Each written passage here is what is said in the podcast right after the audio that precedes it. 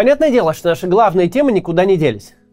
Все еще ожидается наступление Украины, а главное, мы с вами понимаем, в случае успеха ВСУ российское государство вновь откроет охоту на людей. Да, допустить новую волну мобилизации сильно не хочется. Все прекрасно сознают политические риски. Очень хочется обойтись, очень хочется привлечь добровольцев. Но мы с вами еще в прошлом году обсуждали, как все работает. Те, кто на войну хотел, уже на ней. А те, кто не пошли воевать за 200 и 300 тысяч в месяц, не пойдут и за миллион. Как бы сильно государство не вложилось в массовый пиар войны, как бы красочно Маргарита Симоньян не описывала службу как пусть и рискованную, зато крайне высокооплачиваемую работу, то, что не получилось в прошлом году, в этом тем более не получится.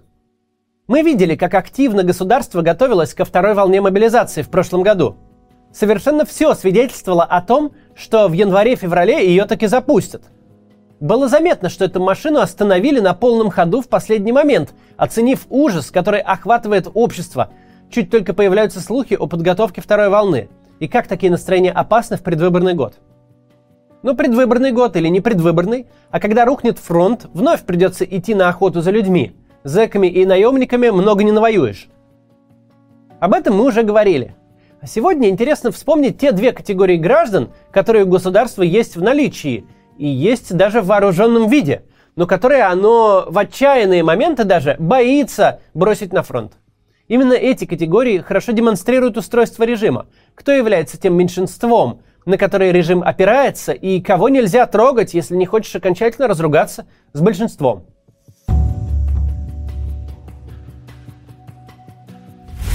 Мы все хорошо помним, как проходила прошлая волна мобилизации. Мели всех, кто не спрятался. Служил ты или нет, э, сколько тебе лет, сколько у тебя инвалидности, неважно. Важно только количество. Важно забить окопы любой ценой. Все выглядело так, будто в России внезапно закончились люди, способные держать оружие, и гребут всех подряд.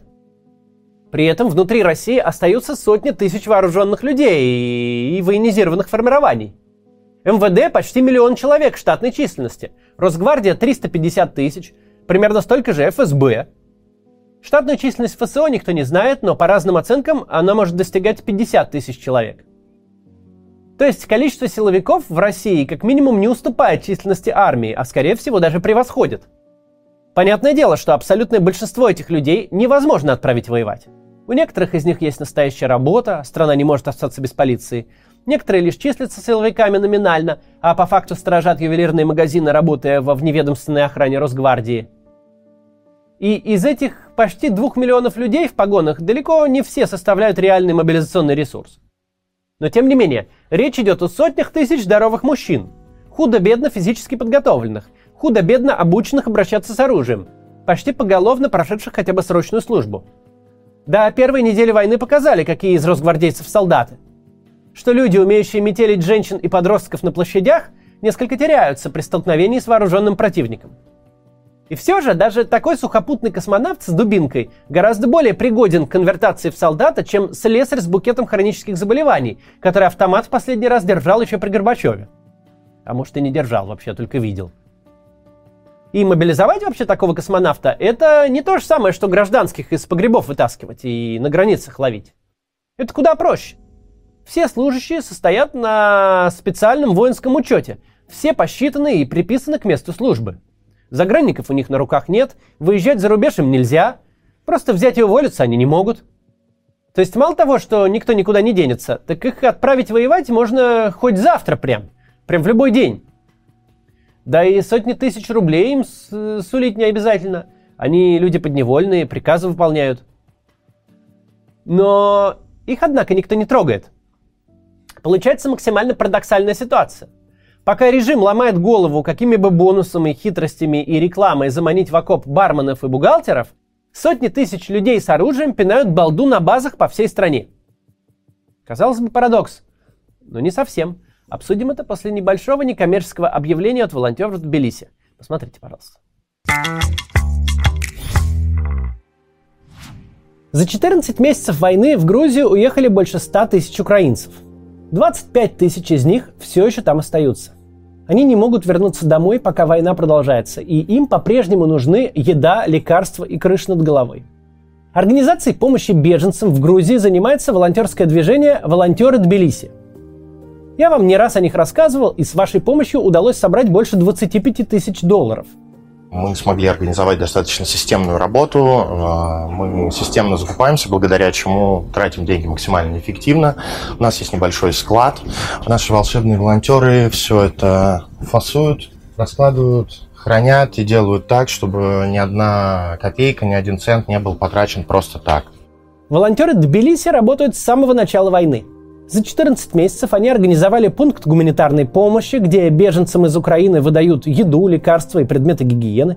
Сняли несколько домов, сделали горячую линию и даже открыли социальную столовую. Благодаря им больше 100 человек получают жилье, и еще 100 каждый день ходят в столовую. А всего помощь получили более э, 30 тысяч беженцев. Это 180 тонн гуманитарной помощи.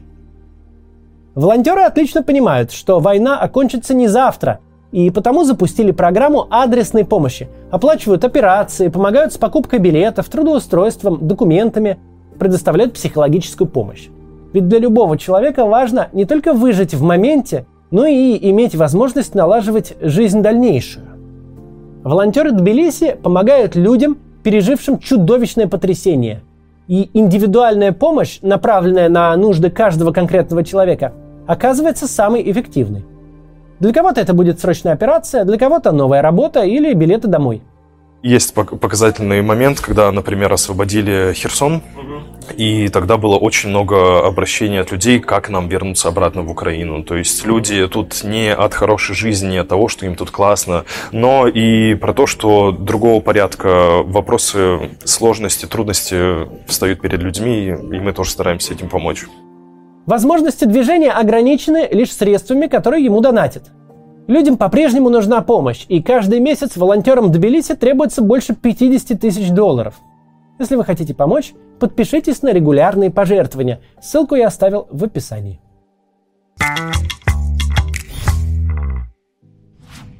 Продолжим. Мы говорили, что силовиков никто на фронт не зовет, а хватают не самых пригодных для боя граждан, что, казалось бы, звучит абсурдно. Но на самом деле в этом нет никакого парадокса. Режим прекрасно понимает, откуда ему ждать угрозы. Вероятность того, что украинская армия дойдет до Москвы, подвесит совбез вверх ногами и установит оккупационный режим, конечно, не равна нулю. На этой войне уже никакие вероятности нулю не равны. Но она близка к нулю. Фронт не несет прямой угрозы, и никакой провал на нем физически эту власть не свергнет. А вот силовики, огромное сословие людей в погонах внутри страны, это главная и, пожалуй, единственная реальная опора режима сейчас. Гражданские протесты, армейские бунты, неповиновение частных комбатантов. Что бы ни случилось, только МВД, ФСБ, Росгвардия и ФСО однозначно поддержат режим. Потому что сам режим всегда был на их стороне. Потому что режим изо всех сил старался, чтобы любая беда их миновала. В стране повышают пенсионный возраст? Повышают для всех, но не для них. Как выходили на пенсию в 45, а то и раньше, так и выходит. В стране кризисы падают доходы? Силовикам повысят зарплаты вне очереди и больше всех. Началась война? Государство в лепешку расшибется, будет по сусекам наскребать людей на оклад 200-300 тысяч, но своих не тронет. Государство спокойно кидает кого угодно, от пенсионеров до собственной армии. Оно готово жертвовать даже своими гражданскими чиновниками. Создавать им невыносимые условия работы, разрушать их образ жизни, запрещать увольняться под страхом уголовного дела – оно не боится лишить олигархов всего того, что они э, 20 лет для себя строили, всего, что заимствовали из западного образа жизни. Но силовикам государство говорит однозначно, я ваш друг. Государство работает на вас. Мы в вас заинтересованы так же сильно, как вы в нас. Никакой другой режим так вас кормить и опекать не будет. Кто бы ни восстал против нас, озлобленные ли войной граждане, неверные ли олигархи или Пригожин со своей бандой, даже если сама армия, вы должны быть на нашей стороне. Ведь кто бы нас не сменил, они в лучшем случае вас на сухой паек переведут, а в самом вероятном передушат. Именно поэтому, каким бы важным ни казался военный потенциал силовиков, его вряд ли э, получится пустить в дело. Не получится перераспределить издержки войны на них. Совсем наоборот. Мы видим, что происходит. Чем дольше идет война, тем больше кормит силовой аппарат – резко увеличивают им бюджеты, штатную численность, расширяют полномочия. Казалось бы, там война, на войне дефицит всего. Все ресурсы должны уходить на нее в логике текущего правительства. Но этого не происходит. Потому что проиграть войну фигня, а вот утратить лояльность силовиков все равно, что утратить власть.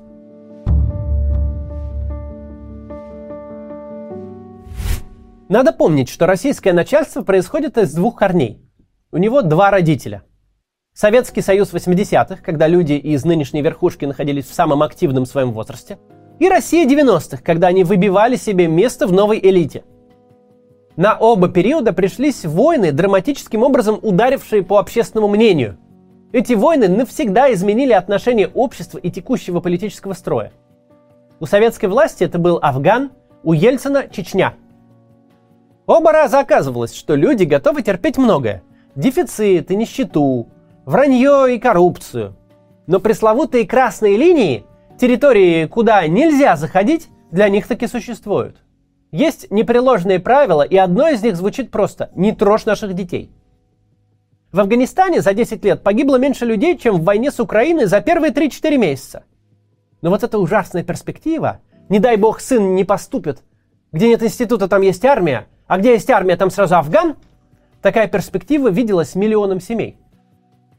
При небольших сравнительно жертвах эффект был ужасающий. Ни одна семья, где был мальчик-подросток, не могла не думать об этой угрозе.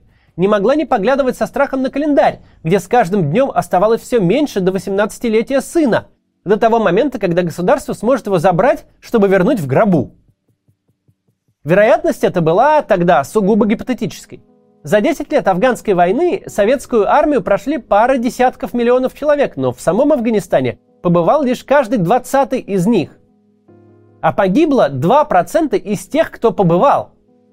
Однако одной этой вероятности хватило, чтобы люди, которые мирились с отсутствием самых элементарных товаров на полках, с жизнью в бесконечной нищете и ежедневном бытовом унижении, которые терпели от этой власти любые выходки – чтобы эти люди вдруг стали власть ненавидеть.